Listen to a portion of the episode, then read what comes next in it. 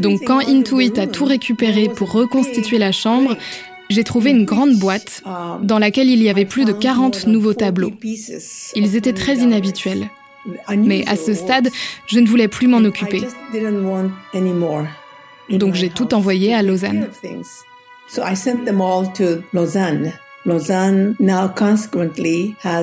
Lausanne a plus de 60 tableaux, le musée d'art moderne de Paris en a plus de 50, ce sont les plus grandes collections. Il faut attendre la moitié des années 90 et surtout les années 2000 pour voir grandir la notoriété d'Henri Darger jusqu'au succès posthume qu'il connaît aujourd'hui. Au moment où je vous parle, Darger l'Outsider est exposé partout dans le monde, de Dublin à Lausanne, en passant par Chicago bien sûr, sa ville natale. Ses œuvres trônent dans les plus grands musées d'art moderne, le MoMA de New York notamment, mais aussi le musée d'art moderne de Paris. À tel point que je me demande si on peut toujours parler d'un outsider pour caractériser Darger. Finalement, le succès n'en fait-il pas un artiste comme les autres?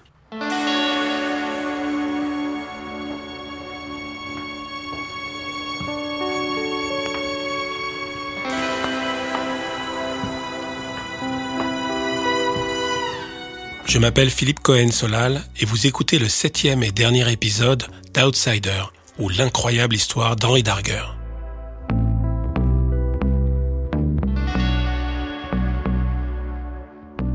En France, le premier à avoir exposé Henri Darger s'appelle Antoine de Galbert. Ce collectionneur d'art est aussi l'ancien directeur de la Maison Rouge qui a organisé cette exposition pionnière en 2006.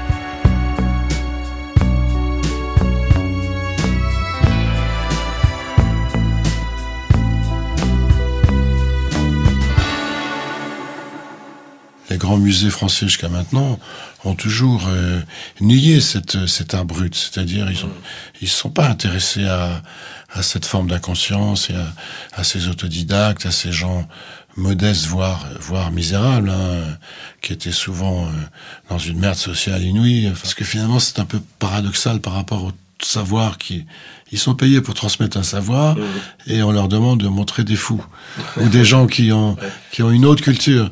Euh, donc je me mets à leur place.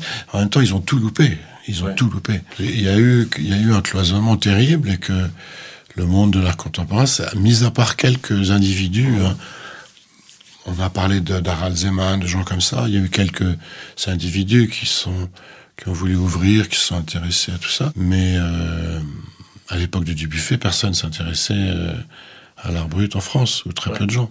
C'était cinq, six personnes, quelques psychanalystes, quelques petits collectionneurs. Oui, parce qu'on parlait même d'art des fous. oui, oui, mais tout ça, euh, je vous dis, a énormément changé, enfin, c'est évident.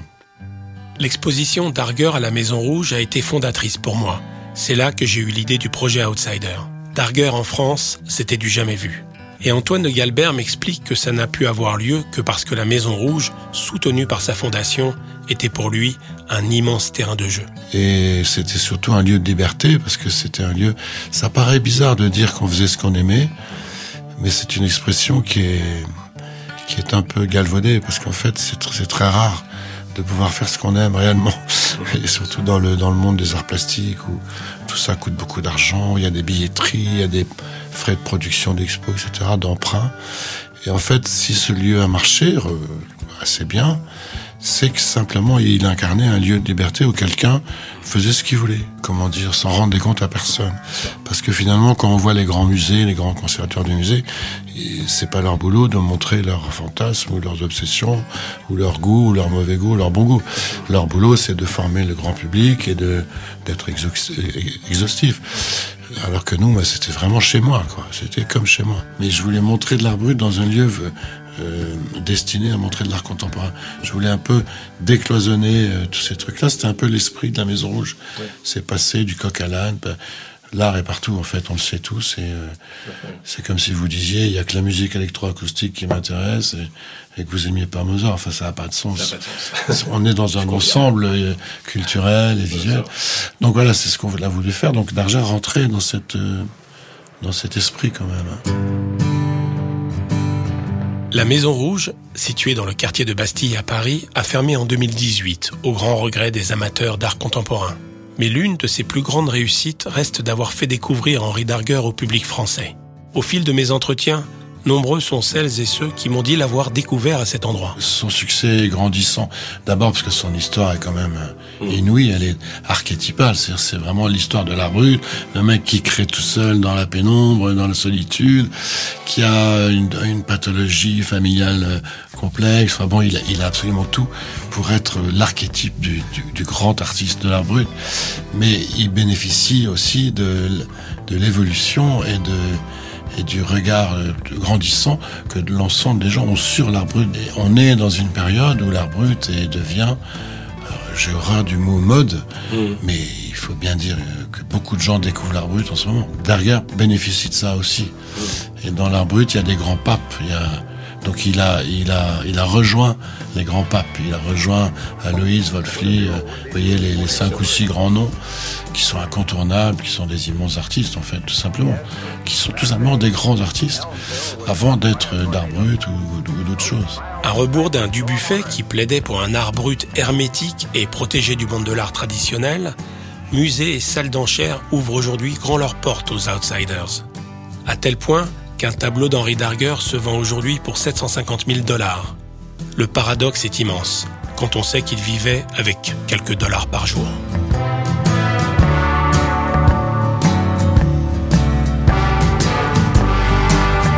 En 2015, presque dix ans après l'exposition de la Maison Rouge, c'est le musée d'art moderne de Paris qui va ouvrir grand ses portes à Henri Darger.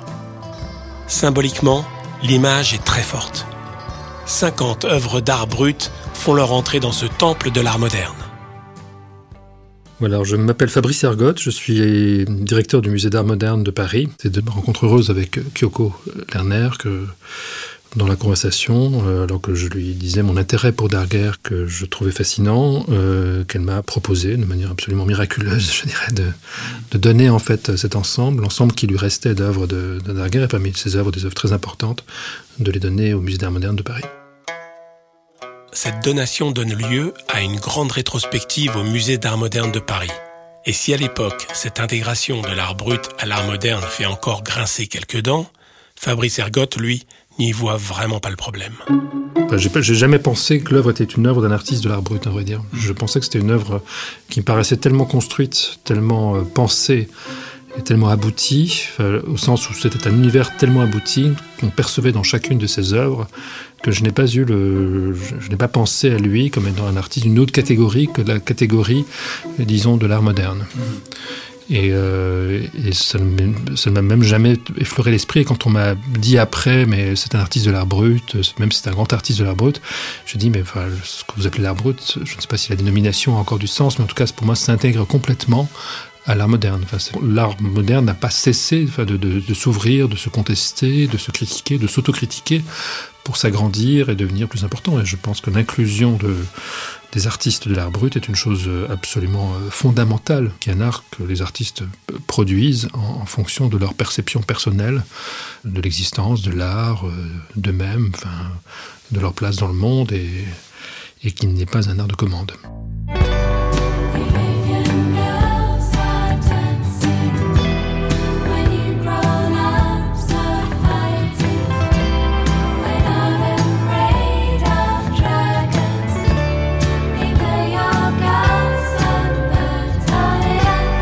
L'art de Darger est effectivement tout sauf une commande. Qui aurait bien pu commander l'histoire des royaumes de l'irréel et ses 15 000 pages de récits? 15 000 pages, c'est six fois à la recherche du temps perdu de Marcel Proust, qui est déjà considéré comme l'une des plus longues œuvres littéraires jamais écrites. Quant à ces 300 fresques géantes qui racontent une seule et même histoire, telle une gigantesque BD, elles atteignent pour certaines les presque 4 mètres de long. Elles n'ont certainement jamais été pensées pour habiller les murs d'un musée. Aujourd'hui, quand on voit les œuvres détachées, c'est presque une trahison. Et ce qu'on en montre aujourd'hui dans les musées, dans les expositions, ce sont des, ce sont des fragments, enfin des fragments qui en donnent à peine une idée. Est-ce que c'est pas regrettable que les œuvres soient disséminées dans le monde entier à travers différents musées. En même temps, c'est la seule façon qu'ils soient découverts et montrés au public.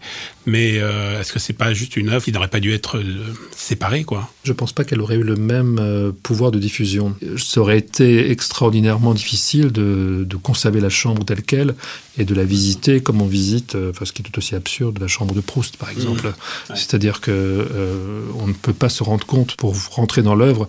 Il faut voir chaque dessin, il faut voir toutes ces choses-là, et on ne peut les voir que si elles sont malheureusement séparées et, diffusées. C'est le, le prix à payer pour cette visibilité qui n'est pas complète mais qui est potentiellement très proche de la visibilité complète de, l'œuvre. Euh, parallèlement, je crois qu'il est en cours actuellement, il y a l'édition de son livre. Je pense que cette histoire, enfin ce livre-là, si on arrive à le publier un jour, parce qu'il est énorme, donnera peut-être plus de cohérence si l'on souhaite. Mais encore que je crois que ce soit difficile, parce que mmh, c'est beaucoup trop long. Et peut-être que finalement on est condamné, et que c'est une condamnation qui est tout à fait supportable, à n'avoir accès qu'à des fragments. Oui.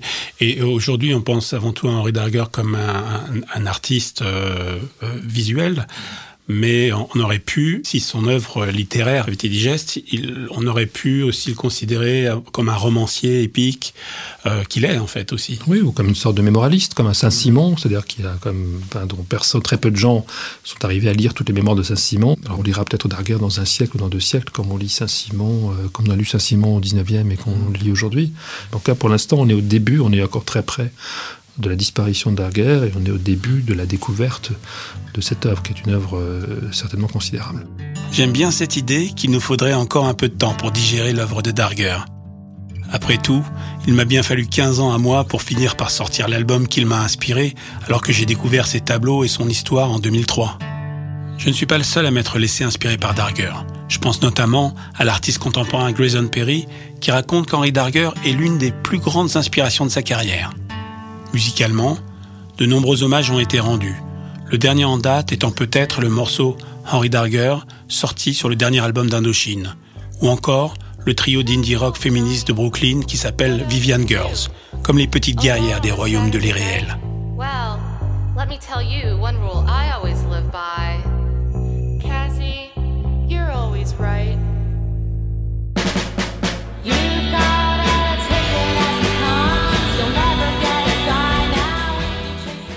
Darger imprègne la pop culture, ce qui est assez logique en fait, puisqu'il a lui-même puisé dans une imagerie des références universelles, de la Bible au magicien d'Oz, en passant par les catalogues de mode et les comic strips des années 30. Son œuvre est par nature populaire et elle appartient au public. Darger est quelque chose qui est fondamentalement, disons, s'adresse fondamentalement à tout le monde, si tout le monde prend la peine de regarder, de se laisser prendre par cette, euh, par la beauté de, ses œuvres. Quand on fait une exposition de Darger, c'est toujours, de plus en plus un succès. Euh, c'est, un artiste qui intrigue et qui intrigue à, juste titre.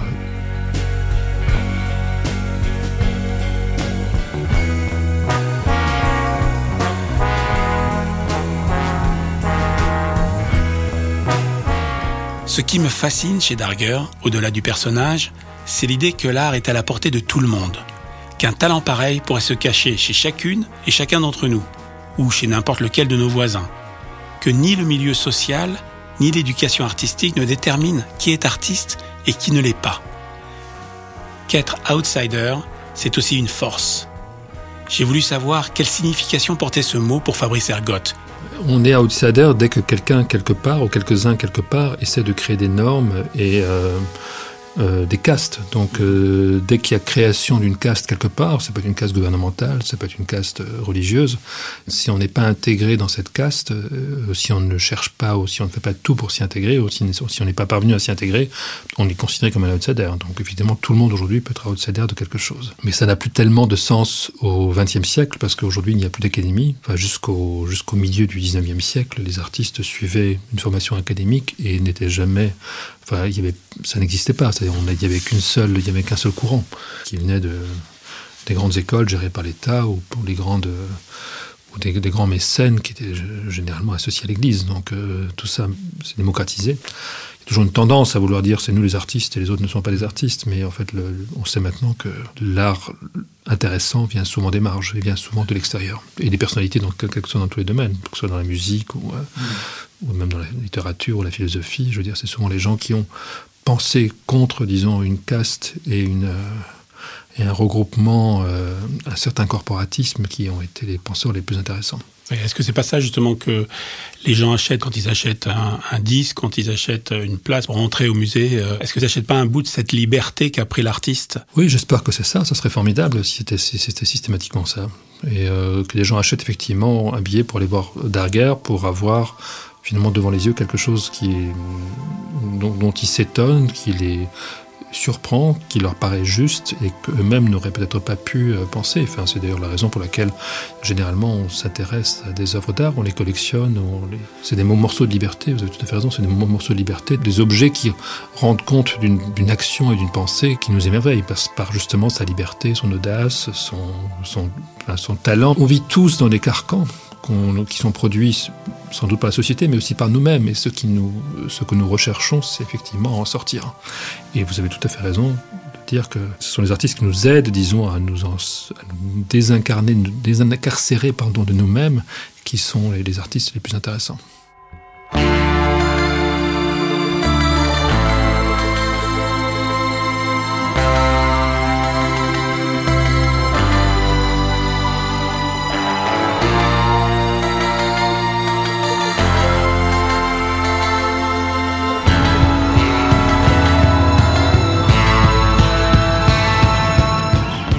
Liberté.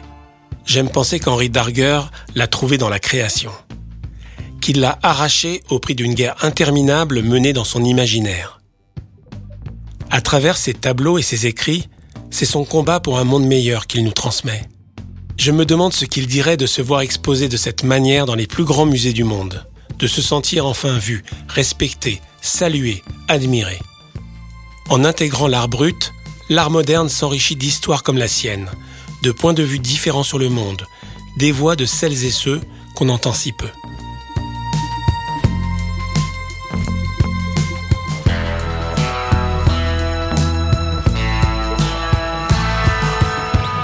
C'est ainsi que se termine l'incroyable histoire d'Henri Darger, celle d'un éternel outsider en passe de devenir un mythe. Je vous remercie de l'avoir écouté et je remercie aussi toutes celles et ceux qui m'ont offert leurs analyses et m'ont permis de mieux comprendre celui qui m'a tant fasciné. Si vous avez aimé la musique de ce podcast, vous pouvez la retrouver sur l'album Outsider que j'ai créé aux côtés de Mike Lindsay, Adam Glover et Anna Peel. N'hésitez pas à partager ce podcast et à nous suivre sur les réseaux sociaux, car le projet Outsider ne fait que commencer.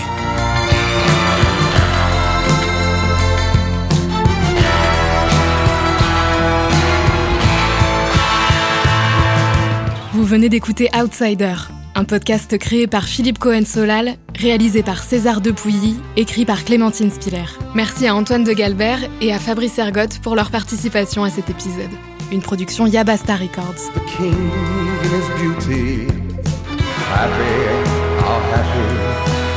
in the fight.